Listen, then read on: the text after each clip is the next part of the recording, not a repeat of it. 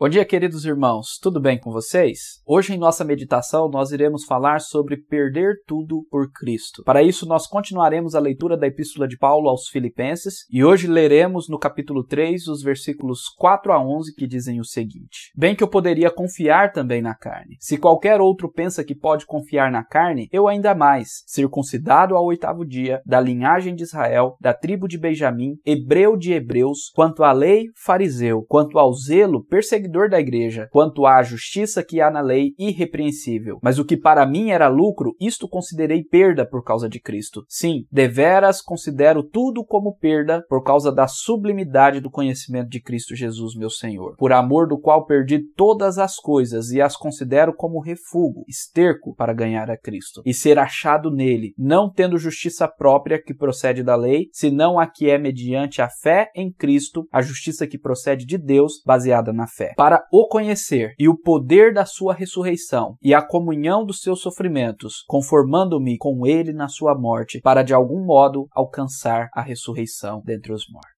Amém. Na devocional de ontem, nós vimos que nos versículos 2 e 3, Paulo faz uma advertência contra os falsos ensinos dos judaizantes, ensinando a nós que a redenção de Cristo é suficiente e não precisamos nada além de Cristo. A igreja de Filipos estava sendo importunada por falsos mestres que pregavam um falso evangelho, o qual rejeitava a suficiência de Cristo e confiava em ritos cerimoniais para suplementar a graça divina. E é por isso que Paulo fala sobre o confiar na carne. No texto que nós lemos hoje, Paulo dá o seu próprio exemplo de conversão. Ele inicia dizendo que ele poderia confiar na carne também. Então, Paulo lista uma série de características que, para os judaizantes, eram dignas de mérito e fazia alguém mais próximo de Deus. São elas, primeiramente, características inatas. Paulo foi circuncidado ao oitavo dia, que era o dia correto para a circuncisão, conforme a lei. Ele era da linhagem de Israel, membro da nação eleita, isto era motivo de orgulho. Ele era da tribo de Benjamim. Paulo pertencia a uma das tribos que não se misturou com outros povos, por isso ser membro desta tribo era motivo de orgulho, e por isso ele diz que ele é hebreu de hebreus. Agora as características que ele conquistou. Quanto à lei, ele era fariseu. Ele pertencia ao grupo mais rigoroso daqueles que estudavam a lei do Antigo Testamento. Quanto ao zelo, por causa do seu farisaísmo, ele se tornou perseguidor da igreja. E quanto à justiça da lei, ele era irrepreensível. Além de todas essas características, Paulo, quando ainda jovem, estudou aos pés do rabino Gamaliel, um renomado líder judeu, membro do Sinédrio e fariseu. De fato, dentro do judaísmo, Paulo tinha diante de si uma carreira promissora como líder religioso. Porém, conforme o texto que lemos, ele abriu mão de tudo isto para se tornar cristão. Nos versículos 8 e 9, ele nos diz o seguinte: Mais do que isso, considero tudo como perda, comparado com a suprema grandeza do conhecimento de Cristo Jesus, meu Senhor, por cuja causa perdi todas as coisas. Eu as considero como esterco para poder ganhar a Cristo e ser encontrado nele, não tendo a minha própria justiça que procede da lei, mas a que vem mediante a fé em Cristo, a justiça que procede de Deus